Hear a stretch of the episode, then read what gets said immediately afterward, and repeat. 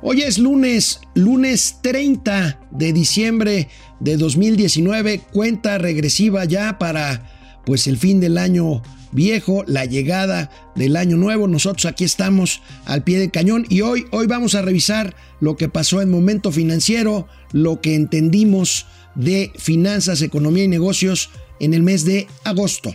Regresamos. Esto es Momento Financiero. El espacio en el que todos podemos hablar. Balanza comercial. Inflación. Evaluación. Tasas de interés. Momento financiero. El análisis económico más claro. Objetivo y divertido de Internet. Sin tanto choro. Sí. Y como les gusta. Peladito y a la boca. Órale. Vamos, réjete bien. Momento Financiero. Uno de los eventos, uno de los temas que inmediatamente fueron calificados como FIFI cuando empezaron a surgir estos adjetivos en eh, este año que está por terminar fue el Gran Premio de Fórmula 1 de México. Este, este Gran Premio que apenas hace algunos, algunas semanas recibió por quinto año consecutivo el reconocimiento como el mejor evento del circuito precisamente de automóviles de Fórmula 1 en todo el mundo, el mejor, el mejor el mejor en el orbe eh, de todos los que se realizan. Bueno, pues este durante varios meses, bueno, a casi un año de dimes y diretes desde que el presidente fue, el actual presidente fue electo y se convirtió en presidente electo, bueno, pues tras un año fue en agosto, fue en agosto de 2019 cuando se logró conjuntar la voluntad de algunos inversionistas y gracias, tenemos que reconocerlo, gracias a la terquedad de Claudia Sheinbaum que nunca quitó el dedo del renglón. El presidente de la República había dicho que no iban a poner los 400 millones de dólares que aportaba el gobierno mexicano para promover el turismo. Yo creo que no era un dinero tirado a la basura, pero bueno, Sheinbaum encontró la forma y pues se salió con la suya. Finalmente el premio, el Gran Premio Fórmula 1 se quedó. Ya se hizo la, la edición 2019 en octubre en octubre o en noviembre, fue en, fue en octubre, ¿no? A finales de octubre. Y bueno, eh, pues elaboramos en aquel mes una infografía aquí en Momento Financiero con lo que representa el Gran Premio de la Fórmula 1. Ahí lo tenemos. Las tres primeras ediciones solamente dejaron una derrama económica de 23 mil millones de pesos. Eh, ganancia 600% mayor al dinero que se invirtió. Y bueno, pues ahí, ahí, tenemos, ahí tenemos las cifras eh, del Gran Premio de México, las ganancias totales. 40 mil millones de pesos según el propio gobierno federal y el gobierno de la Ciudad de México. Esta fue una buena noticia, una buena noticia de agosto, creo que todos lo celebraron. Pues miren, al Gran Premio de México van algo así como 350 mil personas durante todo el fin de semana de octubre en que se lleva a cabo hay que decirlo. Voy a ser muy cuidadoso, no quiero, no, no quiero abonar la polarización, pero va por supuesto, va gente con alto poder adquisitivo que compra los mejores boletos, pero créanme que hay muchas personas que hacen el esfuerzo y van, van porque es un espectáculo de primera línea al cual tenemos derecho a acceder cualquiera que esté dispuesto pues a pagar lo que humanamente pueda hacer para ver, insisto, un espectáculo, un espectáculo de, de primera. Recuerdo, recuerdo que en agosto también aquí en Momento Financiero presentamos un interesante cuadro sobre las marcas comerciales con más valor en América, en América Latina. Este es un tema para los mercadólogos. Fíjense, ahí tenemos este sorpresas muy interesantes. La cerveza brasileña Skoll, que tiene eh, eh, un que cayó su valor de mercado, pero que se mantiene en 7.782 millones de dólares su valor de mercado, el branding, como dicen los eh, mercadólogos. Corona, Corona, esta empresa que ha dado la vuelta al mundo, que está en todos lados en, en el mundo con un valor de marca de 7.647 millones de dólares, una caída en, en, el 2006, de 2016 a 2018 de 10%. Telcel, Telcel, esto que en otros países se llama Claro, eh, Claro, eh, la empresa de Carlos Slim, pero Telcel es una marca que vale 4.500 millones eh, de dólares. Tenemos ahí Televisa la principal empresa de medios de comunicación en México, por lo menos en materia de branding, en materia de marca, 4 mil millones de dólares. Eh, por ahí tenemos también... Eh, eh, Águila, la cerveza colombiana, y Modelo también, que es del mismo grupo que ahora es de Heineken. Eh, de la holandesa Heineken, eh, el grupo que fue muchos años orgullo de México, la modelo. Eh, recuerdan Valentín Díez Morodo, este empresario que llevó la marca Corona a todo el mundo, es el responsable de, de hacer de esta marca una marca conocida por todo el mundo. Y la mexicana Liverpool de Max Michel con 3.269 millones de dólares. Este es el ranking, el ranking de los, de los, del branding, de las marcas comerciales más, más importantes de América Latina. Por supuesto, pues aquí, eh, si metemos las gringas, pues ahí tendríamos arriba pues a marcas como Apple, como Microsoft, eh, como Nike, en fin. Pero bueno, esto es lo que presentamos en el mes, en el mes de agosto. Bueno, ahorita que regresemos de la pausa, vamos a hablar, vamos a hablar de un caos, un caos eh, que tuvo que ver con el sistema de pagos. Hay una empresa que se llama Prosa que se encarga de los switch, que se encarga de los cajeros automáticos de las terminales puntos de venta. Bueno, pues se, se cayó, se cayó eh, se cayó de callarse y de caerse en agosto. Ahorita vamos, a, ahorita vamos a hablar de eso. Pero bueno, antes de ir a la pausa, aprovecho para ir a algunos comentarios. Gracias por estar conectados hoy. Un día, pues un día complicado. Este, Carlos Aceves, ¿cómo estás? Germán eh, Gradilla, Jesús Saga. Este, ¿dónde está Mauricio? Pues no sé, la verdad. Para serles franco. Este, Roy Norochi, este, saludos. Eh, Felipe Valdés. Eh, Arturo Lais, Arturo Lais, bueno, si les contara quién es Arturo Lais, dirían que, diría, dirían que falta que me salude este, mi mamá y mi mujer. Y mi mujer por acá. Jorge Alberto Torres, eh, ¿cómo estás? Carlos Ruelas, este, Sergio Cermeño, querido compadre Checo, ¿cómo estás? En fin, bueno, pues agosto, agosto, verano, pocas noticias pocas noticias eh, financieras como suele pasar con los fifís financieros que se van de vacaciones en verano, se van a jugar golf, se van a sus yates, entonces hay pocas noticias en materia de negocios. Pero bueno, ahorita hablemos, hablaremos de lo de Prosa, esta empresa, esta empresa clave, dueña de la marca Carnet, que se cayó el 11 de agosto. Por lo pronto, vamos a una pausa muy breve regresamos, regresamos de volada aquí a Momento Financiero. Prosa, Prosa es una empresa dueña de la marca Carnet, Prosa es una empresa, un switch, un switch que pues tiene sobre sus hombros materialmente el sistema de pagos de México. Si usted va a cualquier cajero automático red, miren, Salvo Bancomer y Banamex que tienen sus propias plataformas de intercambio de información electrónica para hacer pagos vía la terminal punto de venta o los cajeros automáticos propios que tienen, todo lo que es la marca red de los cajeros compartidos y las terminales punto de venta del resto de los bancos dependen de una empresa que se llama Prosa. Bueno, pues el 11 de agosto, el 11 de agosto de 2019, tuvo lugar la primera de varias fallas, volvió a fallar en noviembre Prosa, en un fin de semana, un fin de semana de muchísima transaccionalidad. Y bueno, era sábado y materialmente se cayó el sistema de pagos. Por aquí recordamos un post que pusimos aquí en Momento Financiero eh, en, aquel, en aquel fin de semana asiago. Se cayó, fíjense nomás, un sábado de alto consumo, verano, en fin. Siete horas sin sistema de prosa, las pérdidas ascendieron a 16 mil millones de pesos, fueron afectadas 10, millones de operaciones en ese día. Y bueno, pues el valor promedio de cada transacción, tanto en terminal punto de venta como en cajeros automáticos, es de 620 pesos. A partir de aquí se desataron las alarmas. Recordemos, recordemos que el año pasado, recordemos que el año pasado hubo fallas en el SPAY, este sistema que maneja el Banco de México de transacciones eh, interbancarias y bueno, a eso, eso se arregló. El Banco de México es muy, muy, muy ordenado en estas cosas. Se sumó este año el tema de Prosa, que ha sido una empresa sujeta a investigaciones por parte de la Comisión Nacional Bancaria y de Valores y del propio Banco de México. Este año Prosa perdió una certificación internacional que le exigen los operadores de tarjetas de crédito como Visa y Mastercard para poder operar. Bueno, en problemas Prosa, esperemos tengo información de que están eh, corrigiendo, de que están aplicando protocolos para que esto no vuelva a ocurrir y pueda ser esta empresa ejemplo que durante 30 años pues materialmente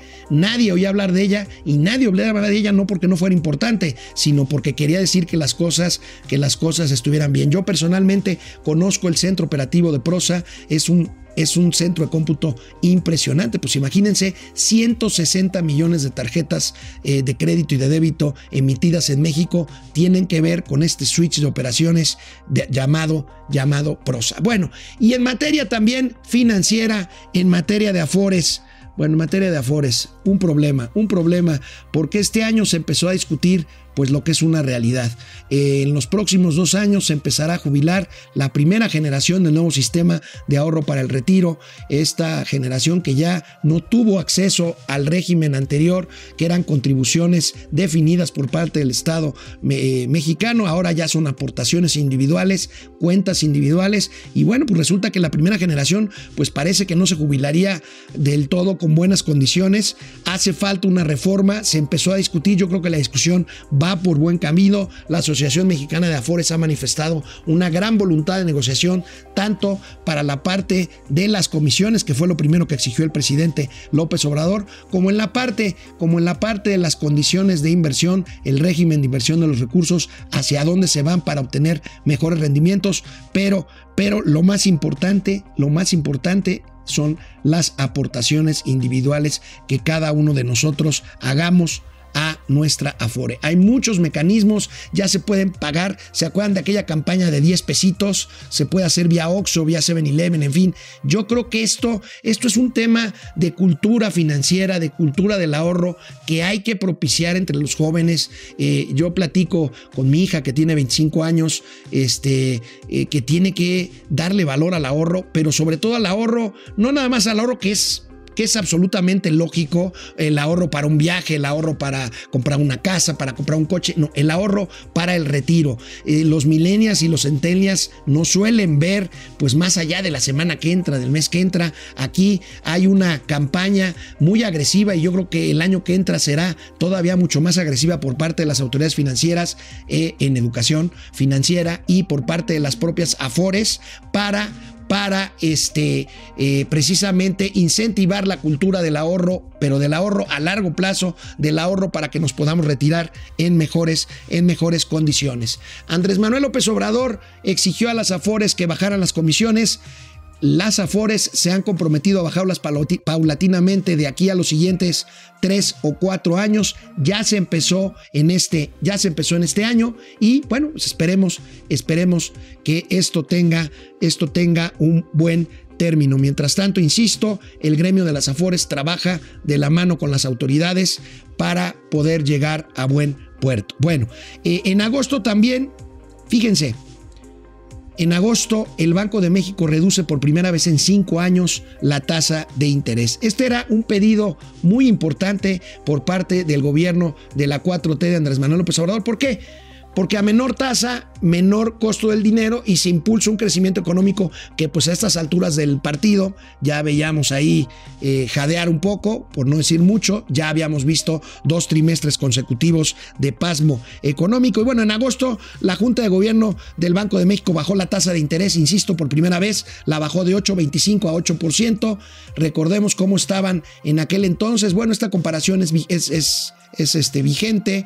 En esta tabla comparamos la política monetaria de varios países ante un escenario de desaceleración económica mundial, pues materialmente todos los países empezaron a bajar su tasa de interés. Ahí tenemos pues, los casos en qué fecha se ajustaron. México lo hizo hasta el 15 de agosto por primera vez. A partir de ahí, a partir de ahí ya ha habido otras tres bajas en la tasa de interés de México. El año pues está cerrando materialmente por abajo del 7,5% de tasa de interés. El Banco de México es muy prudente, el Banco de México sí lo hace para tratar, pues con esto de mandar una señal de que se puede crecer un poco más en materia económica, pero sin descuidar, sin descuidar el objetivo fundamental del Banco de México, que es mantener la inflación a raya. Y bueno, la primera materia prima que produce inflación, pues es la tasa de interés. Entonces, aquí estas variables, estas variables que en este año hicieron que se ajustara la política, la política monetaria a nivel mundial. México no fue la excepción. Eh, finalmente, eh, pues durante todo el año no hubo noticias buenas en materia económica para México. Esto se acabó en diciembre, concretamente el 10 de diciembre, cuando se firma eh, pues la intención de llevar adelante el TEMEC. Y bueno, pues esto hace que el año que entra, a pesar de los oscuros nubarrones del crecimiento cero, pues podamos tener ahí por lo menos un viso, un viso de esperanza. Regresando, vamos a hablar precisamente de lo que dijo en agosto sobre el crecimiento económico el presidente López Obrador. Hagamos una pausa muy breve, regresamos aquí a Momento Financiero. Bueno, pues en agosto se hizo un corte eh, con los números del crecimiento económico, lo hemos venido revisando mes con mes. Agosto fue especial porque pues estábamos hablando ya de revisar las cifras del semestre completo, del semestre completo las cifras definitivas del Producto Interno Bruto y al corte de estos pronósticos de crecimiento económico, pues tenemos este video para recordar lo que se decía en aquellos días, en aquellos días veraniegos de este año de 2019. Acerca de la proyección sobre crecimiento económico, yo tengo otros datos. Respeto, desde luego, tecnócratas corruptos, conservadores, este, no bien, requete bien. Lo acabo de decir ahora, crecer, crecer, crecer. Entonces pues podríamos crecer al 6% anual. Dejo en claro de que vamos a tener un crecimiento del 4%. crecimiento es que haya riquezas. Desarrollo es que haya riqueza. Afortunadamente, la economía creció de acuerdo a los datos del INEGI no basta con el combate a la corrupción, con la austeridad, se requiere también que haya crecimiento económico. ¿Modificaría usted su expectativa de crecimiento para este año? No, sigo igual, o sea... Pero no se va a alcanzar el 2%. No, porque vamos muy bien.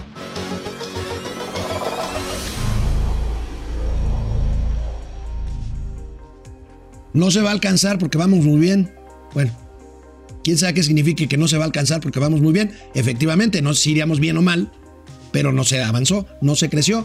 Cuatro meses después, estamos por terminar diciembre y el crecimiento, el crecimiento cero con, con la zanahoria, lo digo en buen plan, la zanahoria del Temec. Yo espero realmente que el Temec pueda, pueda ayudar. Pero bueno, a pesar del obvio deterioro, pues era, era, era eso, era obvio ese deterioro, máxime si lo comparamos con Estados Unidos.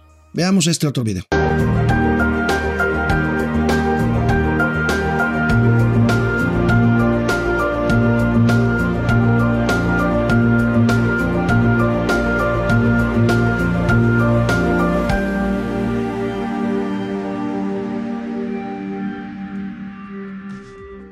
Este video se los quise pasar porque reflejó claramente lo que nosotros venimos postulando aquí en Momento Financiero.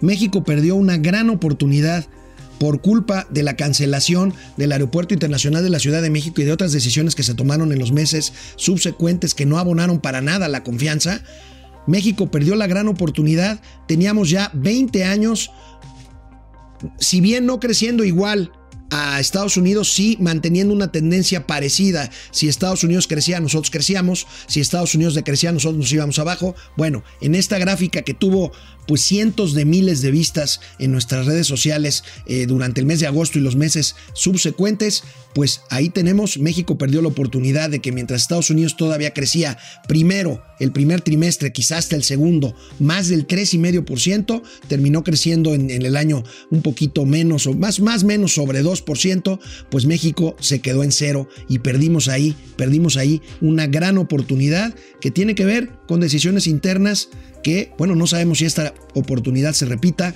todo parece indicar que el crecimiento disminuirá, en, no disminuirá, disminuirá el ritmo de crecimiento en Estados Unidos por la desaceleración mundial. Esperemos que si esto no es así, pues ya con el TEMEC y con otras cosas que se puedan ir decidiendo, pues volvamos al ciclo virtuoso de podernos trepar a una ola de crecimiento de Estados Unidos y con ello crecer un poquito o un mucho eh, lo que necesitamos, lo que necesitamos en México. Bueno, el 27, el 27 de agosto, el 27 de agosto, finalmente se firmó, se firmó el acuerdo con los gasoductos, un lío que armó el señor Manuel Bartlett al hablar de contratos leoninos a pesar de que ya estaban firmados e incluso los gasoductos construidos.